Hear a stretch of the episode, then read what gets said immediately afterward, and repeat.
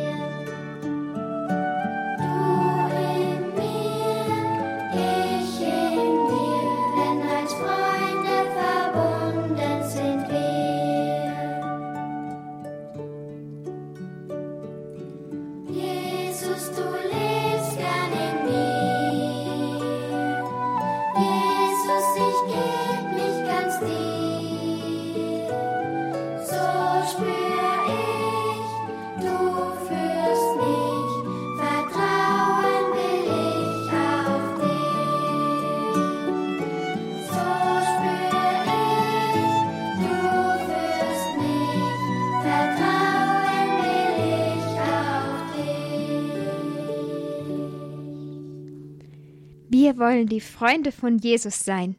Und gemeinsam mit euch, liebe Kinder zu Hause, bereiten wir uns darauf vor, zu Jesus zu gehen und ihn in der heiligen Kommunion zu empfangen.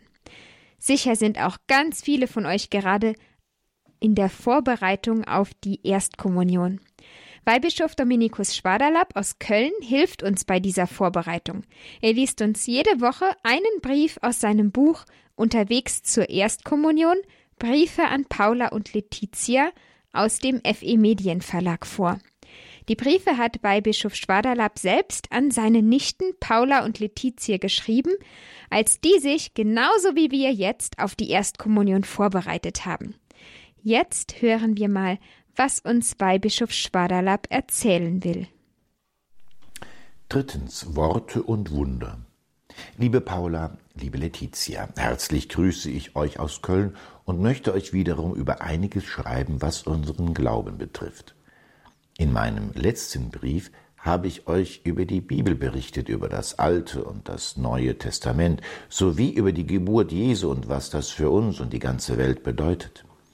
Als Jesus 30 Jahre alt war, begann er in der Öffentlichkeit zu wirken.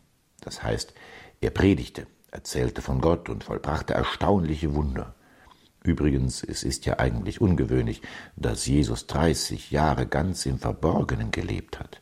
Das heißt nur, dass er als Sohn des Zimmermanns galt. Das heißt, er lebte ganz normal mit Maria und Josef und arbeitete als Handwerker.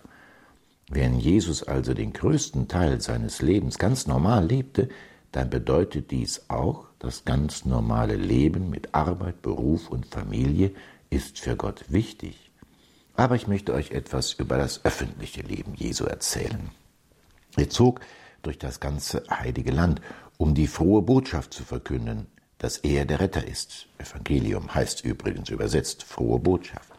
Und diese frohe Botschaft ist, Gott ist in die Welt gekommen. Er will die Menschen retten. Er will sie zu seinen Freunden machen. Er will ihnen alle Kraft geben, Gnade nennen wir das auch, um wirklich gute Menschen zu sein. Einmal zum Beispiel holte er ein Kind, vielleicht so alt wie ihr, in die Mitte und sagte allen Erwachsenen, wenn ihr zu mir gehören wollt, dann müsst ihr sein wie ein solches Kind. Also euch, liebe Paula und liebe Letizia, hat er als Vorbilder für unsere Erwachsenen hingestellt. Warum? Ihr wisst, dass ihr als Kinder nicht alles selbst könnt. Ihr braucht Hilfe. Und wenn euch was fehlt oder euch etwas weh tut oder irgendetwas nicht klappt, dann ruft ihr nach Mama und Papa. Und ihr habt das Vertrauen, dass Mama und Papa euch helfen können.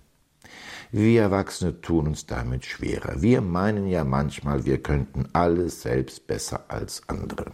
Wir wollen nicht gerne Hilfe annehmen. Aber gegenüber Gott sollen wir so sein wie Kinder gegenüber ihren Eltern. Wir sollen wissen, dass wir auf Gottes Hilfe jeden Augenblick angewiesen sind und dass wir diese Hilfe nur erlangen, wenn wir auf Gott vertrauen. Wie groß Gott ist und welche Macht er hat, das hat Jesus in verschiedenen Vergleichen, Gleichnissen erzählt. So gibt es zum Beispiel ein kleines Samenkorn. Wenn man das in die Erde pflanzt und es wächst, wird daraus ein riesiger Baum seine Botschaft für uns, wir sind so etwas wie ein solches Samenkorn. Und Gott kann aus uns etwas ganz Großes machen. Aber Jesus hat nicht nur davon erzählt, sondern er hat auch durch Wunder gezeigt, dass er Gottes Sohn ist und tatsächlich aus Kleinem ganz Großes machen kann. Einmal war er mit 5000 Leuten zusammen, die am Ende der Begegnung alle Hunger hatten. In der Gegend, wo Jesus die Leute getroffen hat, gab es nichts zu essen. Alles, was diese Leute dabei hatten, waren fünf Brote und zwei Fische. Da hat Jesus ein Wunder gewirkt und Brot und Fische so vermehrt, dass alle satt wurden und zwölf Körbe voll Brot übrig geblieben sind. Jesus hat nicht nur vom Reich Gottes geredet und was Gott alles kann und tut, er hat auch gezeigt, dass er wirklich Wunderbares tut. Ganz am Anfang seines öffentlichen Lebens hat Jesus ein Wunder gewirkt, das gewissermaßen mein Lieblingswunder ist. Das war auf einer Hochzeit in Kana. Kana liegt nur wenige Kilometer von Nazareth entfernt. Dort war Jesus groß geworden und als Zimmermann hat er dort gelebt. Mit seiner Mutter und seinen Freunden war er dort eben zu einer Hochzeit eingeladen in Kana. Es wurde tüchtig gefeiert, wie das bei einer Hochzeit so üblich ist. Aber irgendwann wurden die Gastgeber nervös. Es zeigte sich, dass der Wein nicht ausreichte und zu Ende ging. Als erste von allen bekam dies Maria, die Mutter Gottes, mit. Sie hat gespürt, wie peinlich das den Gastgebern ist. Und sie wusste auch, so eine Hochzeit zu feiern ohne Wein, das geht gar nicht. Deshalb ist sie zu Jesus gegangen. Sie wusste ja, dass er nicht nur ihr Sohn, sondern auch Gottes Sohn ist. Und sie sagte zu ihm, sie haben keinen Wein mehr. Nun war das zu einer Zeit, als Jesus noch gar nicht öffentlich unterwegs war. Das sagte er auch zu seiner Mutter. Aber Maria vertraute, dass ihr Sohn schon weiß, was nötig ist. Deshalb ging sie zu den Dienern, die für den Wein verantwortlich waren, und sagte zu ihnen, was mein Sohn euch sagt, das tut. Tatsächlich kam auch kurze Zeit später Jesus zu den Diesern und sagte ihnen, sie sollen die leeren Krüge mit Wasser füllen. Das waren sechs Krüge, die insgesamt 600 Liter fassten. Das ist sehr viel. Die Diener dachten an den Hinweis von Maria und haben tatsächlich die Krüge mit Wasser gefüllt. Damals konnte man nicht einfach einen Wasserschlauch aufdrehen und solche Krüge füllen. Man musste mit kleinen Eimer zu einem Brunnen laufen. Das war ziemlich anstrengend. Vielleicht dachten sich auch die Diener, komisch, Wasser haben wir doch ohnehin genug, es fehlt doch an Wein. Aber sie haben es getan, weil Jesus es ihnen gesagt hat. Als sie mit der Arbeit fertig waren, sagte Jesus zu ihnen, nun gebt den Leuten davon zu trinken. Und als sie das taten, waren die Hochzeitsgäste begeistert, denn es war kein Wasser, sondern ganz köstlicher Wein, und das Fest konnte froh weitergehen. An diesem Ereignis kann man gut sehen, was Jesus will, welche Macht er hat, aber auch, dass er uns Menschen mittun lässt. Denn die Diener mussten ja die Krüge mit Wasser füllen. Das Wasser allein nutzte für die Feier nichts, aber Damit haben sie geholfen, dass Jesus das große Wunder tun konnte. Und so ist das. Jesus will, dass wir uns anstrengen, dass wir Gutes tun, dass wir Gott und unsere Mitmenschen lieben. Wenn wir das tun, dann vollbringt er ganz große Wunder. Und nicht zu vergessen, Maria, seine Mutter, spielt dabei auch eine Rolle. Wie sie den Dienern damals den guten Rat gegeben hat, was er euch sagt, das tut, so erinnert sie auch uns immer wieder daran, dass wir tun sollen, was Jesus von uns will. Gleichzeitig aber ist sie für uns eine gute Helferin bei Jesus. Wir sagen dazu, sie ist uns eine gute Fürsprecherin. Jesus hat noch viele andere Wunder gewirkt und noch viel mehr zu den Menschen gesprochen. Mein Vorschlag, lasst euch darüber aus der Kinderbibel vorlesen oder lest selbst darin. Es ist jedenfalls sehr gut, wenn man ein wenig darüber Bescheid weiß, was Jesus alles getan und gesagt hat, denn er sagt das auch zu euch und zu mir. Für heute soll das genügen. Ich grüße euch herzlich, euer Großonkel Dominik. Weihbischof Dominikus Spaderlapp in der Bambambini Kindersendung bei Radio Horeb. Von Wundern und Worten von Jesus hat er uns da erzählt. Und er hat auch gesagt, wir sollen mal in die Kinderbibel reinschauen, um noch mehr Wunder und Worte von Jesus zu entdecken. Das wollen wir jetzt auch tun und ein paar Geschichten aus der Kinderbibel lesen. Dazu haben wir hier Viktorias Kinderbibel von Valerie Farnes. Amalie liest uns jetzt die Geschichte von der wunderbaren Brotvermehrung vor.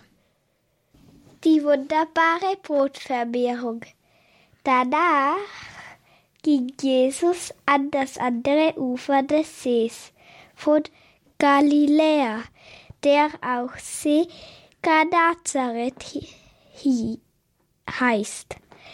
Eine große Menschenmenge folgte ihm, weil sie die Zeichen sahen, die er an den Kranken tat. Jesus stieg auf den Berg und setzte sich dort mit seinen Jüngern nieder. Das Pascha, das Fisch der Juden, war nahe. Als Jesus aufblickte und sah, dass so viele Menschen zu ihm kamen, fragte er Philippus, wo sollen wir Brot kaufen, damit diese Leute zu essen haben? Das sagte er aber nur, um ihn auf die Probe zu stellen, denn er selbst wusste, was er tun wollte. Philipp antwortete ihm, Brot für 200 Denare reicht nicht aus, wenn jeder von ihnen auch nur ein kleines Stück bekommen soll. Einer seiner Jünger, Andreas, der Bruder des Simon Petrus, sagte zu ihm, hier ist ein kleiner Junge, der hat fünf Gerstebrote und zwei Fische. Doch was ist das für so viele? Jesus sagte, lass die Leute sich setzen. Es gab doch nämlich viel Gras. Da setzten sie sich. Es waren etwa 5000 Männer.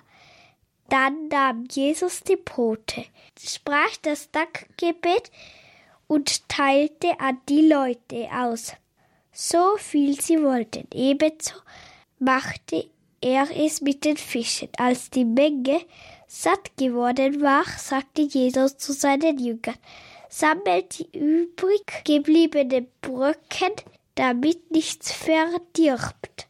Sie sammelten und füllten zwölf Körbe mit den Bröcken, die von den fünf Gerstebroten nach dem Essen übrig waren.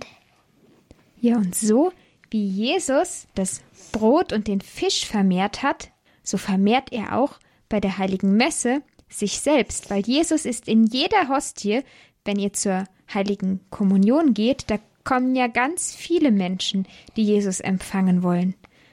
Und da bekommt nicht jeder nur ein kleines Stück von Jesus, sondern Jesus vermehrt sich selbst und kommt in jeden von uns ganz und gar hinein. Und so wie er die Menschen satt gemacht hat, die 5000 Menschen am See Genezareth, so kommt er auch zu uns und will uns glücklich machen und uns froh machen in unseren Herzen. Ja, jetzt haben wir noch Zeit für eine weitere Geschichte. Jesus hat so viele Wunder getan. Da hören wir heute einfach jetzt noch eine von diesen vielen Geschichten von Jesus. Amalie liest uns jetzt vor von der Heilung der zehn Aussätzigen. Die Heilung der zehn Aussätzigen. Und es geschah auf dem Weg nach Jerusalem. Jesus zog durch das Grenzgebiet von Samarin und Galiläa.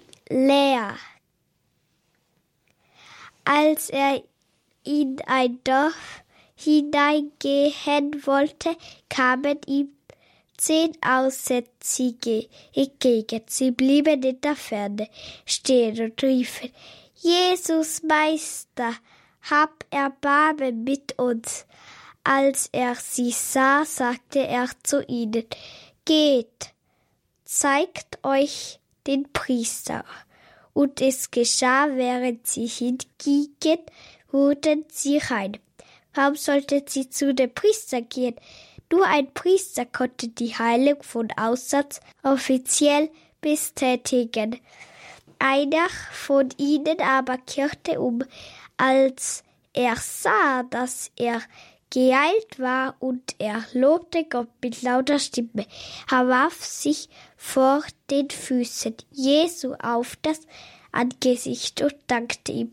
Dieser Mann war ein Samariter. Da sagte Jesus, sind nicht zehn rein geworden? Wo sind die übrigen neun? Ist dir keiner umgekehrt, um Gott zu ehren, außer diesem Fremden? Und er sagte zu ihm, steh auf und geh. Dein Glaube hat dich gerettet. Ja, wenn wir an Gott glauben, dann hilft er uns. Jesus hat auch zu dem Aussätzigen gesagt, dein Glaube hat dich gerettet. Wir könnten jetzt noch ganz viele weitere Geschichten von Wundern und den Worten von Jesus vorlesen. Dazu reicht uns die Zeit in der Kindersendung aber nicht. Und ich glaube, ich werde auch schon ein bisschen müde. Du auch, Amalie? Ja. Ja, dann lesen wir ein andermal weiter oder vielleicht habt ihr zu Hause ja auch eine Kinderbibel, liebe Kinder, und könnt selbst darin noch ein paar Geschichten lesen oder euch vorlesen lassen. Aber vorher beten wir noch zusammen. Amalie, heute darfst du dir das Gebet aussuchen. Wir machen das Kreuzzeichen und dann betest du einfach vor und wir alle beten mit. Im Namen des Vaters und des Sohnes und des Heiligen Geistes. Amen. Müde bin ich, geh zur Ruhe, schließe meine Augen zu. Vater, lass die Augen dein über meine Bette sein. Amen. Maria mit dem Kinde lieb, uns allen deinen Segen gib. Amen. Im Namen des Vaters und des Sohnes und des Heiligen Geistes. Amen. Liebe Kinder, nächste Woche Dienstag gehen wir weiter auf unserem Weg zur Erstkommunion. Und wenn ihr mal eine Sendung verpasst habt oder nochmal anhören möchtet, dann findet ihr die Sendungen von der Erstkommunion Vorbereitung alle im Podcast, im Bambambini Podcast auf horeb.org und in der Horeb App. Bis nächste Woche. Eine gute Nacht wünschen euch Amalie und Maria. Schlaft gut. Tschüss.